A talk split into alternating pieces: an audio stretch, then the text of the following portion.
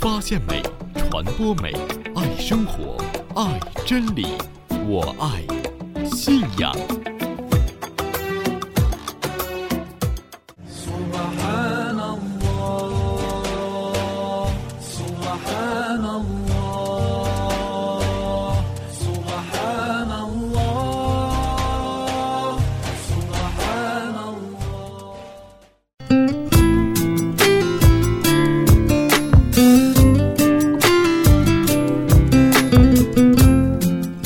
阿斯拉马雷空，亲爱的听众朋友，你好，欢迎收听《我爱信仰》，我是法蒂玛。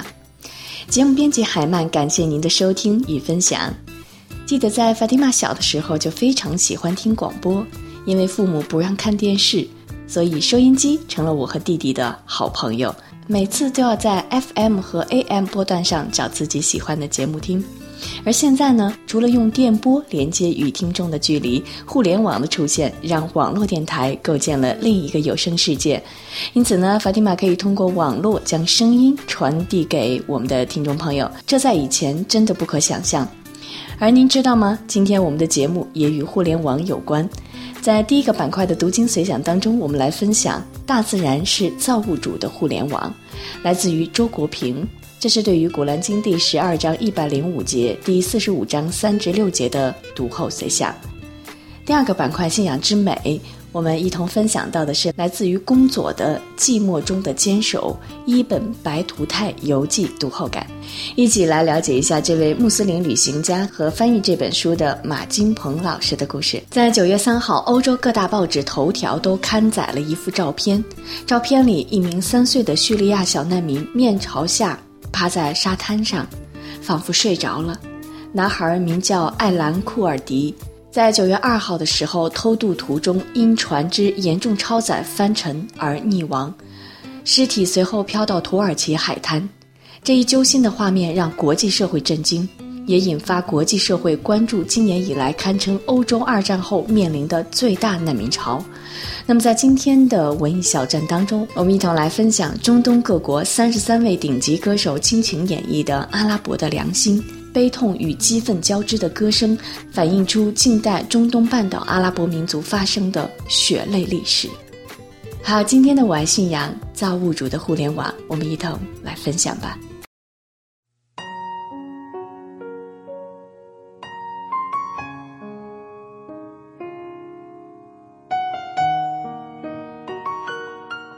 亲爱的听众朋友，你好！您现在正在收听到的是《我爱信仰》第三十四期的节目。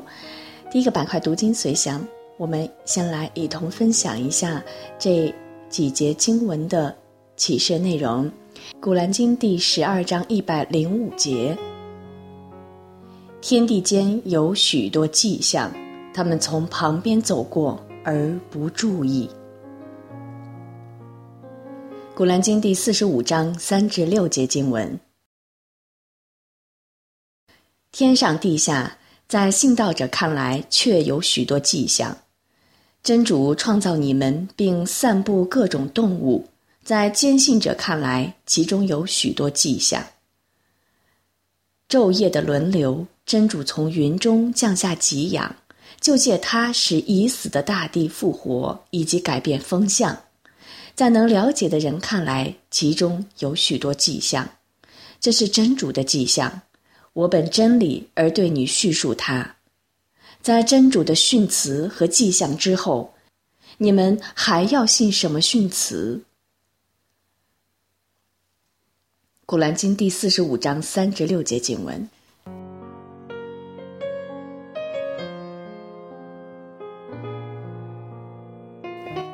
计算机和无线传播技术正在以不可阻挡之势改变人类的生活。今天，人人随身携带的手机，随时通过互联网获取和转发海量的信息，也发送自己对一切事情的主张和每一分钟的心情。互联网占据了人们生活的主要空间。回想起没有互联网的时代，它距今天其实不久，但是仿佛已是遥远的古代了。于是我突然想，造物主也有他的互联网，那就是大自然。可是自从人类的互联网兴旺发达，人们就很少去上造物主的互联网了。大自然是造物主的互联网，造物主一直在通过它向人类传递丰富的信息。我们的祖先，祖先中心智敏锐的人物，都是善于接收这些信息的。俄尔普斯、索罗亚斯德、释迦牟尼、摩西、耶稣、穆罕默德接收了这些信息，人类于是有了宗教。泰勒斯、苏格拉底、柏拉图、老子、孔子接收了这些信息，人类于是有了哲学。荷马、莎士比亚、萨迪。李白、苏东坡接受了信息，人类于是有了文学。天生万物，人是万物之灵。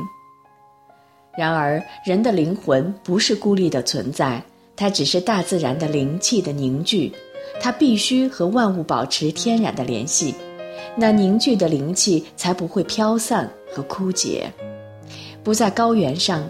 大海边、森林里住几个月，我们不会懂得什么是神圣；不曾独自一人在空旷处仰望星空，我们会误以为哲学只是晦涩的学术，因为看不见壮丽的山川和辽阔的草原。我们就在富人散发着铜臭的庭院里寻找美。今天你上网了吗？一个庸俗的问题。我问的是你有多久没有上造物主的互联网了？如果你只是沉湎于人类的互联网，就永远接收不到一切信息中最重要的信息。在人类的互联网上，你是在用眼睛、耳朵、食指、无聊的好奇心和偷窥欲上网，接收到的是过眼烟云的新闻、八卦和凡人琐事。在大自然中，你的灵魂苏醒了，和天地万物交谈。你的头脑成了一个哲学家，你的心灵成了一个诗人，你的灵魂中充溢着造物主的感情。爱默生说：“科学的动机原本是要拓展人类生活的空间，从而能够与世间万象心心相印，而现在却走向了相反的方向。”他以博物学家为例打比方说，博物学家把蛇类和蜥蜴装进了他的药瓶，而科学也如此对待它，把它装进了一个瓶内。互联网是个好东西，极大地提高了信息传播的覆盖面和效率。然而，倘若我们用人类的互联网排挤掉造物主的互联网，其结果就是我们被装进了一只瓶里。也就是说，被装进了一只手机里。请想一想，不论手机里传播着多少信息，和大自然相比，它不是一只小小的瓶子，又是什么呢？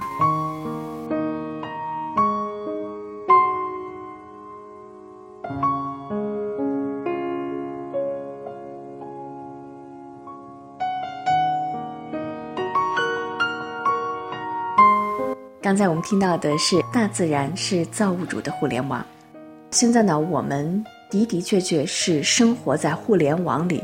如果没有互联网，不知道生活会变成什么样子。就像我们刚才听到的这篇感受一样，如果离开了造物主的互联网，我们不去感受生灵，我们不去接受大自然带给我们的这些灵气，造物主的互联网就会渐渐地淡出我们的生活和视线。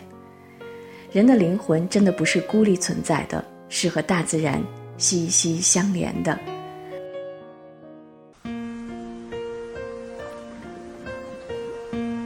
亲爱的听众朋友，您好，您现在收听到的是《我爱信仰》，我是法蒂玛。节目编辑海曼，感谢您的收听和分享。今天的第二个板块“信仰之美”，我们一同来分享来自于工作带来的寂寞中的坚守——一本白图泰游记读后。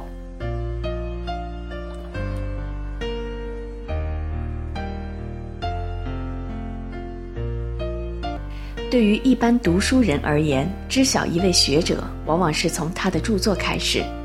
我是在读了一本《白图泰游记》后，才知晓这个名字——马金鹏。安拉降下《古兰经》最初的启示就是：你应当奉你的造物主的名义而宣读。他曾用血块创造人，你应当宣读：你的主是最尊严的。他曾教人用笔写字，他曾教人知道自己所不知道的东西。这是《古兰经》第九十六章一至五节经文。古兰又启示道：“安拉将提升你们中有信仰的人，并提高有知识的人若干品级。”《古兰经》第五十八章十一节经文。圣训当中也不乏对于知识追求的教诲，以及对学者极高的评价。故而，以经训为信仰根基的人，尊重学者、追求知识，成为他们的优良传统。在读了一本《白图泰游记》和对翻译者的生平有所了解之后，我认定马金鹏先生就是一位值得我们尊重的知识分子。对于世界级的旅行家，比如中国的徐霞客、意大利的马可·波罗等等，一般人都能耳熟能详；但对于穆斯林旅行家伊本·白图泰，可能很少有朋友知道。实际上，几乎与马可·波罗同时期的一本白图泰，他所到的国家和旅行的长度都超过了马可·波罗。据介绍，白图泰的足迹几乎踏遍了当时伊斯兰世界的每一个国家。在蒸汽时代到来以前，他可能是旅行路程最长的人。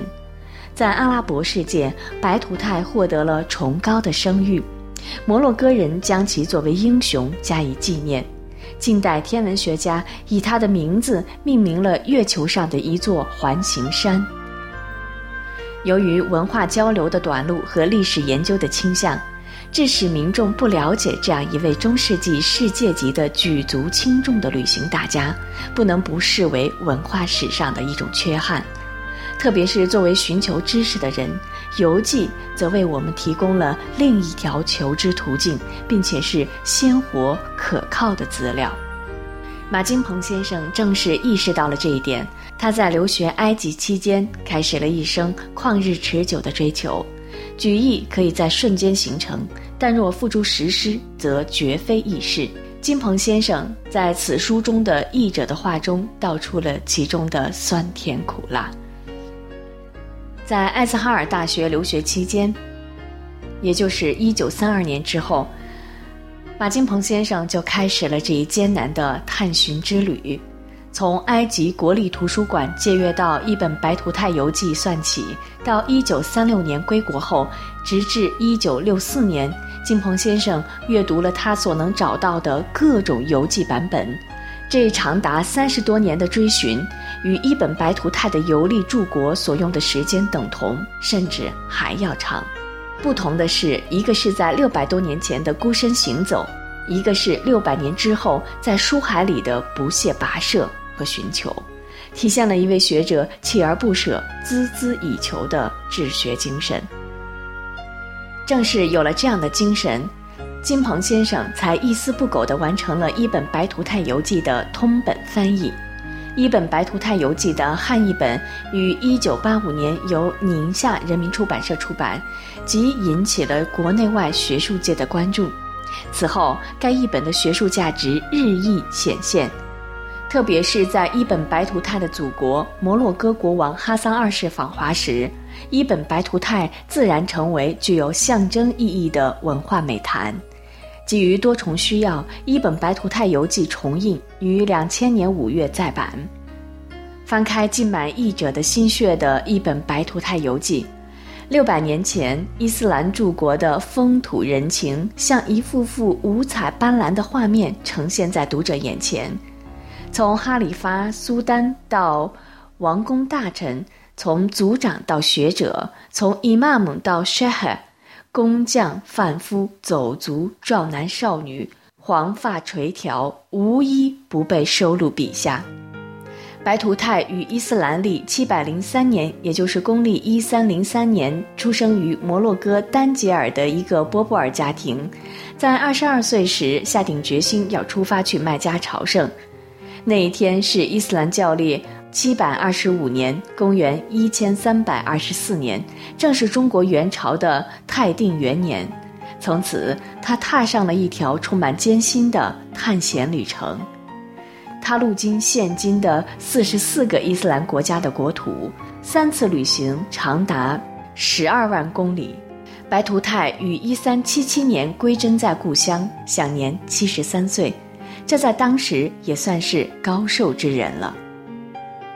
一本《白图泰游记》适合不同层面的读者，喜好旅游者可以从中领略旅行家的苦乐甘甜；喜好猎奇者可以从种种神秘事件中得到满足；喜好古代地理的朋友可以寻古探幽；喜好掌故者可行史料勾陈。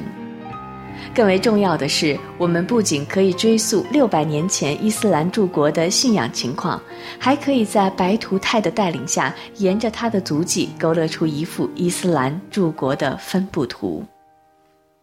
文字翻译实际上是一种再创作，其难度有时候甚至超过原创。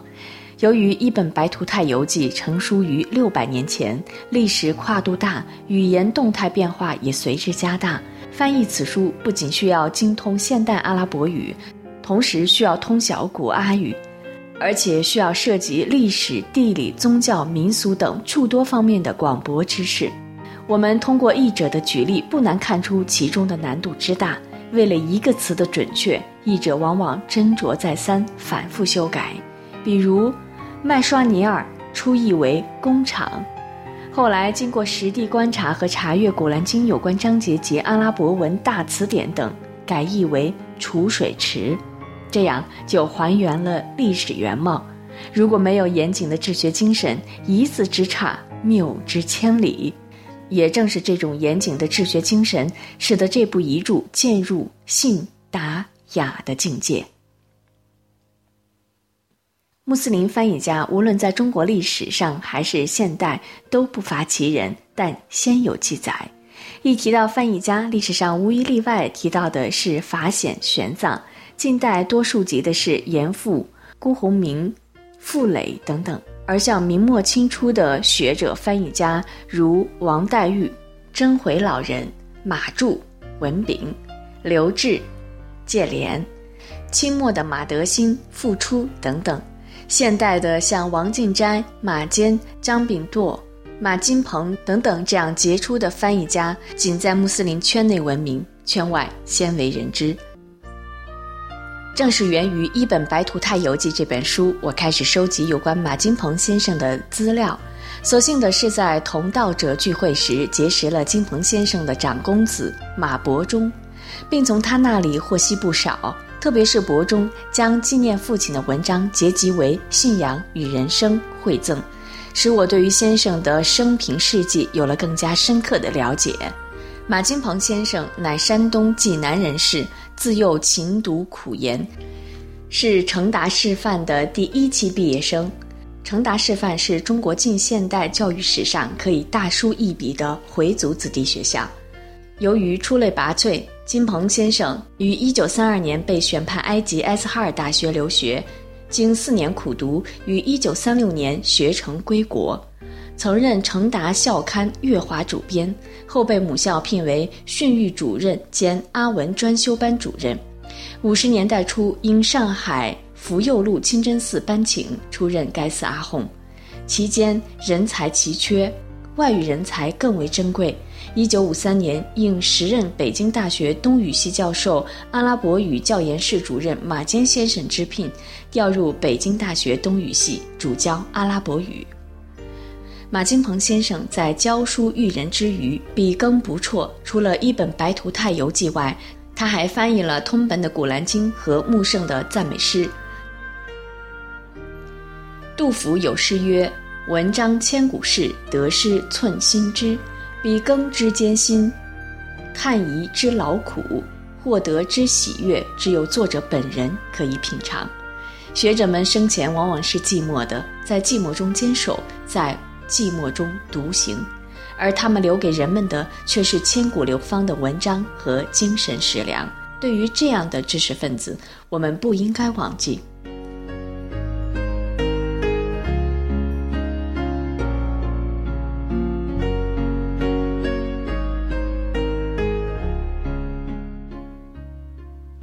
刚才我们听到的是来自于宫佐带来的《寂寞中的坚守》一本白图泰游记的读后随想读后感。这篇读后感写于二零零一年。二零零一年呢，也是马金鹏先生归真十周年，以及中国伊斯兰界选派学生留学埃及八十周年。半个世纪前的马金鹏先生，以其敏锐的学术目光，前瞻性的捕捉到这一巨大的史学价值，使得我们现在才有了这本《一本白图泰游记》的汉译本问世。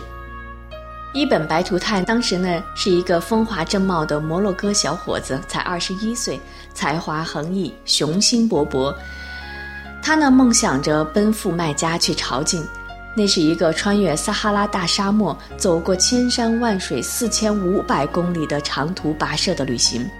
老人们说，一路上有许多生命危险。沙漠的干旱、商道上的劫匪、毒虫猛兽、各种气候变化的自然灾难，非一般人能做到的艰苦旅行。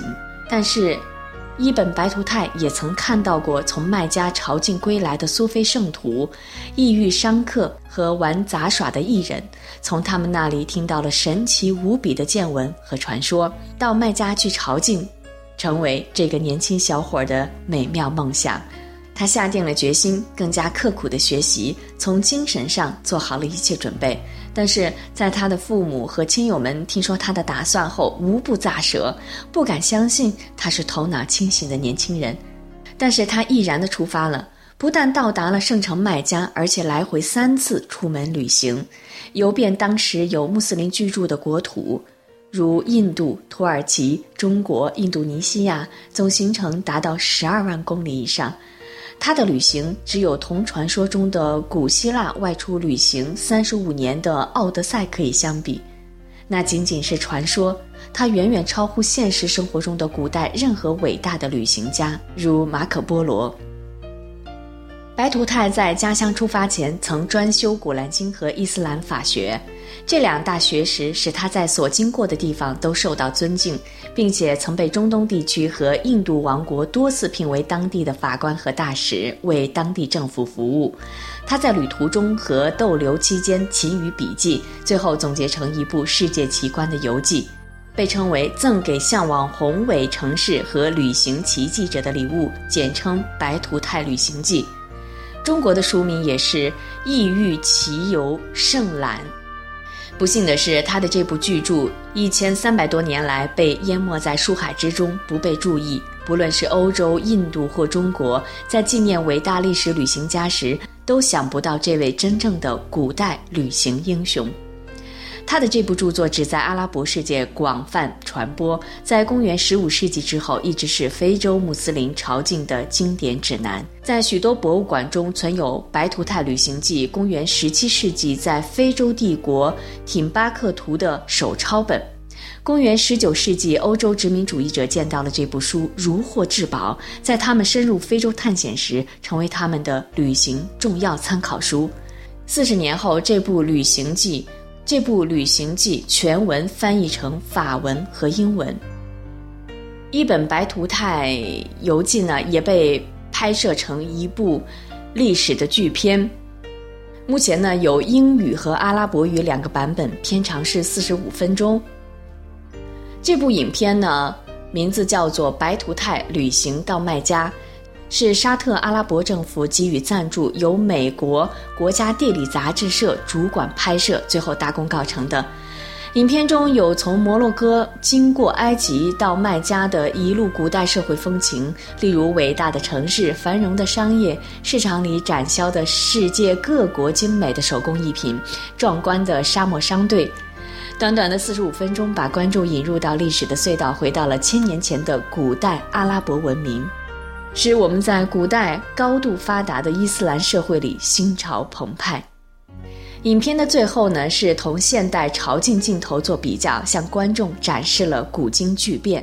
美国国家地理杂志摄制组在朝觐期间集中五天在麦加录取现场镜头。感兴趣的听众朋友可以去网上搜一搜，拿来看一看这部伟大的纪录片，名字叫做。白图泰旅行到买家。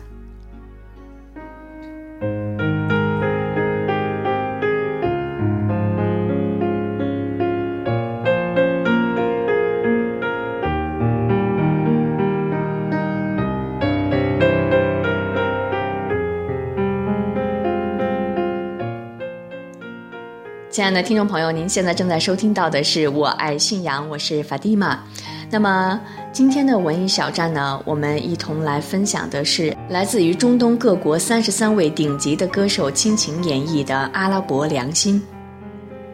前两天的一张三岁叙利亚小难民在沙滩上的照片，让很多人流下了眼泪，也让整个世界震惊。这首《阿拉伯良心》也反映出近代中东半岛阿拉伯民族发生的血泪历史。我们从这首歌曲当中能够听到无奈与心酸的泪水在流淌。它是一首歌，但更是阿拉伯民族发自内心的呐喊与抗争。这一首由三十三位阿拉伯知名歌手共同演绎的《阿拉伯良心》，歌曲全长四十分钟。在二零零八年的时候就发行了，这是一部 MV，但是到现在二零一五年，战争还是在继续，流血还是在发生，这个世界什么时候才可以改变呢？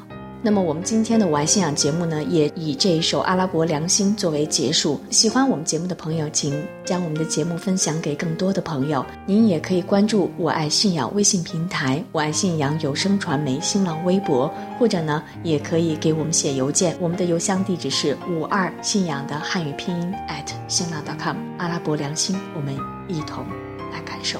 也希望整个世界能够充满和平。